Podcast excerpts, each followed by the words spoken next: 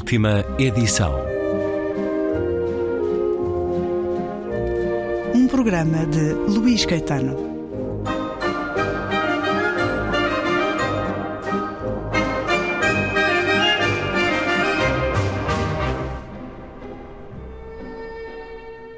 Concluo a conversa com Guilherme de Oliveira Martins, autor do livro A Cultura como Enigma, um livro onde afirma esta necessidade de, em tanto, no nosso país, sermos melhores. Mas sermos melhores compreendendo aquilo que Eduardo Lourenço dizia, entender a maravilhosa imperfeição.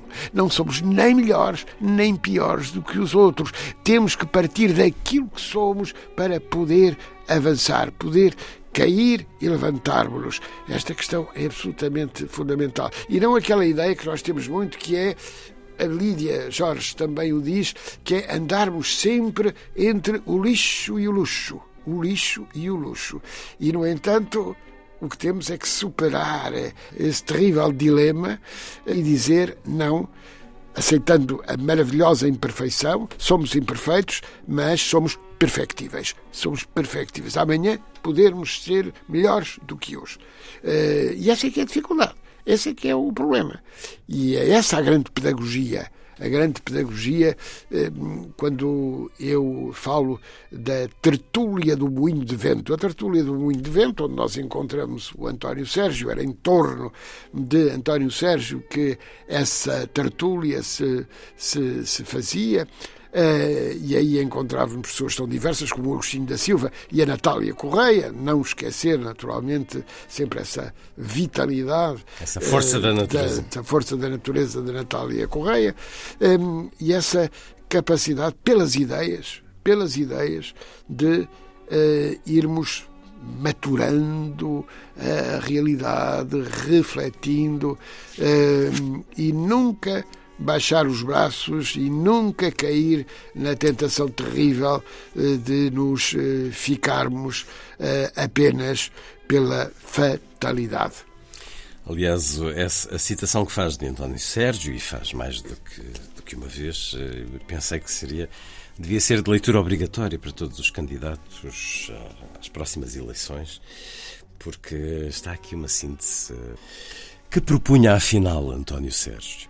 Procura adquirir cada cidadão português uma noção geral da maneira prática de darmos ao país da realidade o lugar que lhe compete. Procure governar a sua vida económica por meio de instituições cooperativas. Procure compreender alguma coisa dos interesses económicos da sua terra de como esses interesses tomarão corpo nas cooperativas e nos sindicatos, de como os grupos desses interesses se organizarão no município e os interesses provinciais nas assembleias provinciais, que devem ser corpos legislativos com larga alçada administrativa, sobretudo pelo que respeita às finanças e à economia. Escreve Guilherme Oliveira Martins, urgia compreender as condições materiais complexas e diversas e a necessidade de elites locais, volta a citar António Sérgio, capazes de dirigir com espírito largo os negócios concretos da região, de civilizar o povo com quem estão em contacto e de inspirar as decisões do Governo Central, chamando o Estado, as associações e a sociedade civil a colaborar com ele. Centralizar pelo espírito seria dar responsabilidade aos cidadãos e realizar o autogoverno a partir da educação cívica e da escola. Alexandre Herculano falou, por isso, da governação do país pelo país. Daí a necessidade de erradicar uma espécie de parasitismo e de indiferença pelos quais a sociedade se tornou passiva e incapaz de progredir.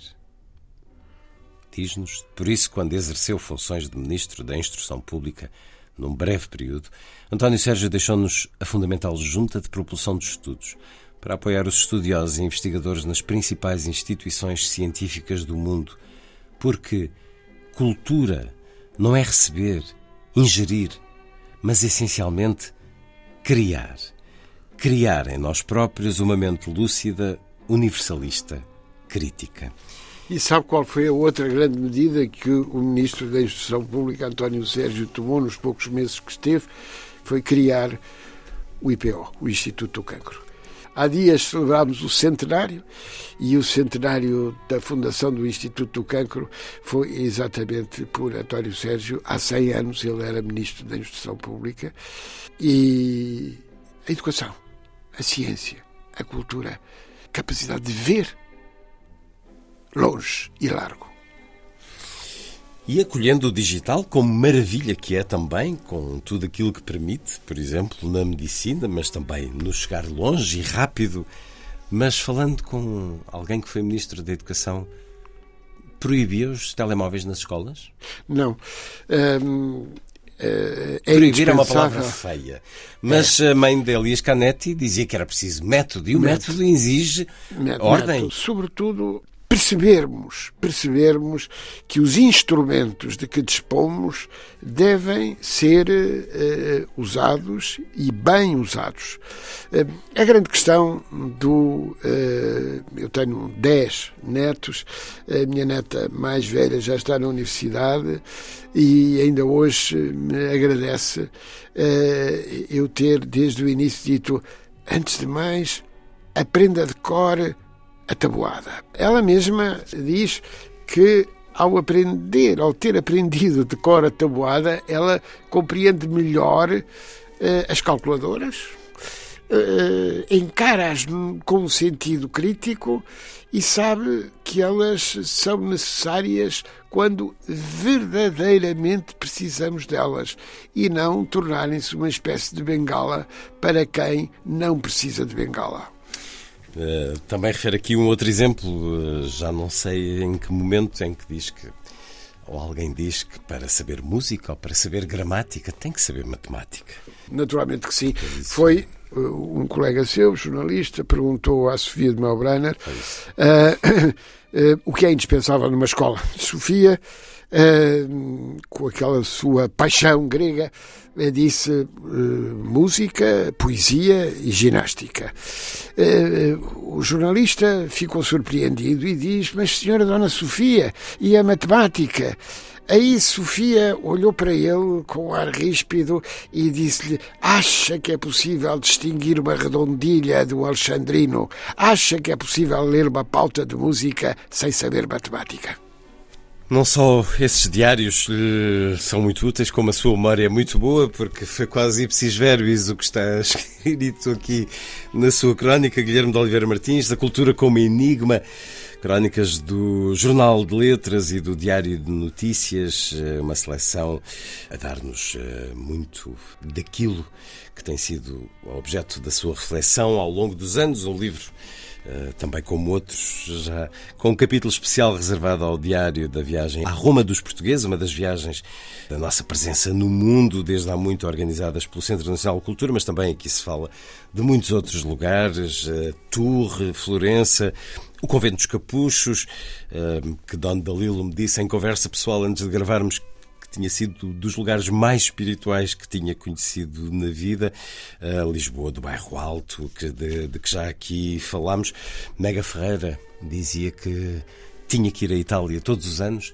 Guilherme de Oliveira Martins tem um lugar a que precisa de regressar uh, com regularidade? Ou é esta cidade onde nasceu e onde vive? E Eu vivo muito, muito bem uh, nesta cidade, uh, vivo muito bem de onde também vêm as minhas origens, o Algarve. a terra da minha mãe, o Algarve, onde hum, eu tenho naturalmente um refúgio especial hum, e gosto de viajar. E gosto de viajar, gostamos de viajar, eh, minha família, uh, e, portanto uh, compreendo bem aquilo que o António Mega Ferreira dizia relativamente à Itália. Também precisa de lá ir com regularidade. Exatamente, exatamente. Neste caso, eh, esta viagem eh, foi eh, muito, muito apoiada na sua preparação e no seu desenvolvimento pelo meu amigo José Tolentino Mendonça, hoje cardeal. Que recebeu uh, o grupo eh, Exatamente, recebeu. E recebeu, levantámos cedíssimo para é. poder ver sem... Enfim, sem as filas. Sem as filas, a Capela Sistina. Uh, e, e, ouvir justamente a, uh, o relato do José Mendonça, que é sempre. Fui com o José Mendonça, fomos com o José Mendonça até ao uh, Japão também. Uh, e no Japão reencontrar tudo aquilo e perceber, por exemplo, que os japoneses conhecem muito mais de Portugal do que nós, portugueses, conhecemos do Japão. E é indispensável que eh, percebamos que essa relação é uma relação eh, muito, eh, muito importante. Eh, já dei várias voltas ao mundo, literalmente, e sempre encontrei um português. Sempre encontrei um português. Uh, noutro livro eu invoco o Oliveira da Figueira, uh, mas uh, aí invoco naturalmente os quadradinhos, a história dos quadradinhos e o meu querido amigo, saudoso amigo José Rui, que me ensinou e que me relatou o modo como sobre as matrizes era possível construir aqueles, uh, aquelas revistas em que ele pontuou como desde o Cavaleiro, Cavaleiro Andante, Andante que é um ele, ele texto, com o mosquito se mas o mosquito exatamente o, o, mosquito. E um homem de uma amabilidade e sensibilidade como provavelmente conhecemos poucos. Fantástico. E também já aqui falámos há alguns anos sobre a paixão partilhada pela banda desenhada, em particular o Tintim. No seu caso, creio que tem a coleção do Tintim belga, que muito invejo. Exatamente. Eu, eu restringo-me à portuguesa, mas um dia ainda vou atrás Exatamente, belga, porque, porque atualmente é mais novo do que eu. É, ah, Ora, por falar nestas paixões e nas viagens, e já que nem todos temos a possibilidade de, de, ir ao Japão, mas temos a possibilidade, por exemplo, de encontrarmos a grande arte da pintura eh, no seu caso, é descendo umas escadas, uh, mas para todos nós, e com a entrada livre, aos domingos à tarde, o Museu Gulbenkian, quase podemos visitar só para ver alguns dos quadros em particular. Uh, talvez seja o seu caso. Aqui, em relação a um quadro convidado que aconteceu em 2022, tenho visitado por estes dias. Está orgulhoso por continuar a atrair as atenções ao fim de quatro séculos é verdade que teve uma vida intensa e atribulada, mas o tempo deu-lhe o justo reconhecimento, como excepcional pintor, pelo seu caráter próprio e inovador, pelo modo como soube interpretar os ambientes, como pôde lidar com a luz e as suas cambiantes, e sobretudo pela capacidade de compreender o género humano. Se não se tivesse dedicado à sua arte, teria sido de certo um magnífico encenador dramático. E depois esclarece-nos no fim da crónica de quem está a falar, de Rembrandt. Privilégio nosso de o ter no Museu Gulbenkian, com dois quadros, Palas Atenas e Retrato de um Velho, creio que é assim o título. E depois tivemos este quadro convidado, vindo do Museu Thyssen de Madrid, Uh, um dos autorretratos, um dos muitos autorretratos, ele que foi fazendo essa selfie ao longo da vida e que podemos acompanhar essa vida através do, dos uh, sucessivos quadros. E encenador, pois claro, e já agora, que tem um programa chamado Ronda da Noite. Será, pergunto-lhe, na sua opinião, uma, um, o maior exemplo de encenação de Rembrandt? Gosta da Ronda é, da Noite? É, naturalmente, uh, uma grande especialista portuguesa, uh, nossa curadora na Gulbenkian, a doutora Luísa Sampaio, ao apresentar essa obra que referiu, dizia muito bem que Rembrandt é um verdadeiro encenador. Um, e sendo um verdadeiro encenador, nós vamos ver, uh, nas, mesmo quando ele se apresenta diversamente, é um ator que uh, se identifica com a sua personagem e, portanto, ele apresenta-se como, como tal. não vamos mais longe. quando vemos o outro, referiu o velho, eu refiro o outro, que é Palas Ateneia. Palas Ateneia, que está na Fundação Gulbenkian, no Museu Gulbenkian, era mais ou menos do que o retrato do filho Tito. E, portanto, que está justamente apresentado como se fosse eh, a extraordinária deusa grega, Palas Ateneia, eh, naturalmente, que essa ideia é extraordinariamente importante. E falou na Ronda da Noite, onde essa encenação é levada ao extremo. ao extremo, não é? Porque é de facto uma extraordinária, uma extraordinária encenação. É o teatro. E o teatro aflora muitas vezes em diversos textos aquilo que, invocando o Caldeirão de la Barca, Eduardo Lourenço dizia: vida é sonho. Vida é sonho. E isto eh, parece estranho, mas sonho, mas nós queremos estar acordados, sim, mas com esta capacidade de vermos para além do imediato ou da realidade. Vida é sonho. E é esta encenação, eu falo de Ruben A e falo da Torre da Barbela. A Torre da Barbela é um dos grandes romances contemporâneos. É um dos grandes romances contemporâneos. E o que é a Torre da Barbela?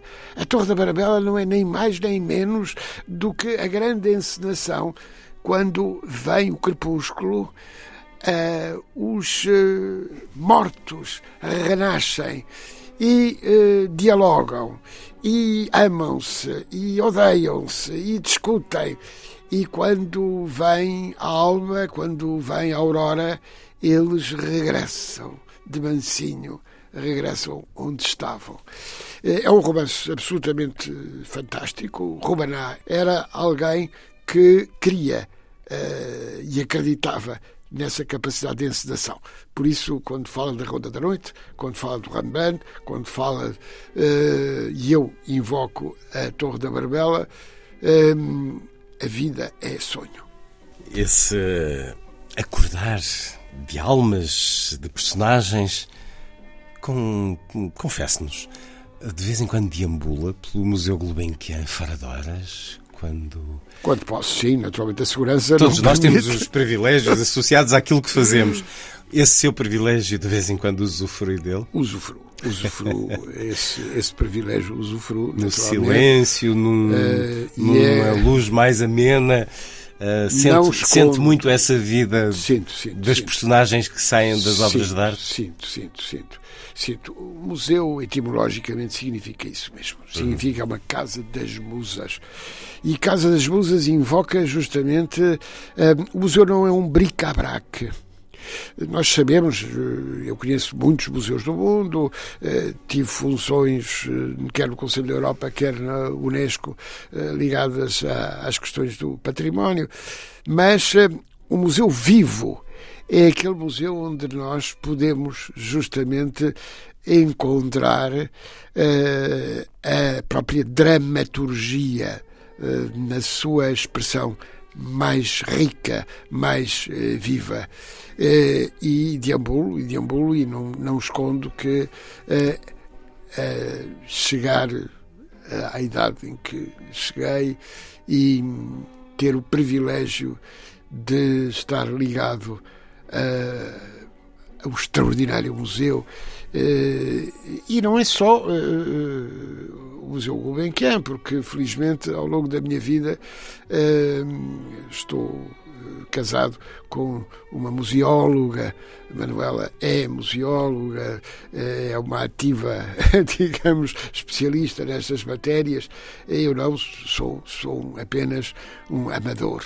Um amador, mas, mas um amador, amador. O amador é, é aquilo que se pede, é Exatamente. aquilo que queremos ser. Exatamente.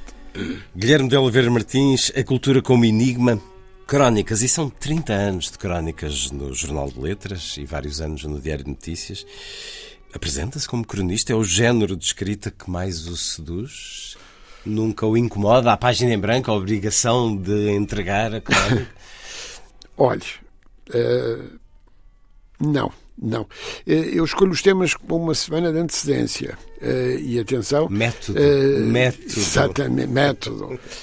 escolho os temas e, e, de facto sinto que há a angústia da página em branco, mas eu não tenho essa tensão. Hum. É desafio. Pelo método, é desafio, digamos assim. Eu tenho uh, vários temas por isso, se me pergunta cronista, não cronista, um, um dos maiores memorialistas do século XX que eu conheci, meu amigo do coração, a quem sucedi no Centro Nacional de Cultura, uh, foi o António Alçada Batista. E o António era um memorialista, um grande memorialista. Uh, modestamente, se eu puder ser um pequeno memorialista, dou-me por satisfeito. A cultura como enigma está na coleção Trajetos da Gradiva e é vasto o trajeto de Guilherme de Oliveira Martins na intervenção política, social, cívica e cultural, procurando decifrar os enigmas que são tantos na nossa existência e os livros são essenciais para isso. Regressando a eles e a esse lugar tão importante que é a biblioteca, leio para terminar, uma biblioteca é a melhor metáfora do mundo. É um labirinto cujos caminhos se fazem de perguntas e respostas. E há um misterioso fio de Ariane que nos leva em cada estante, em cada livro, em cada palavra, à descoberta dos enigmas que nos permitem vislumbrar os contornos dos sentidos que a humanidade reveste. A cultura como enigma, razão para esta conversa. Guilherme de Oliveira Martins, muito obrigado por ter vindo à Antena 2. Muito obrigado.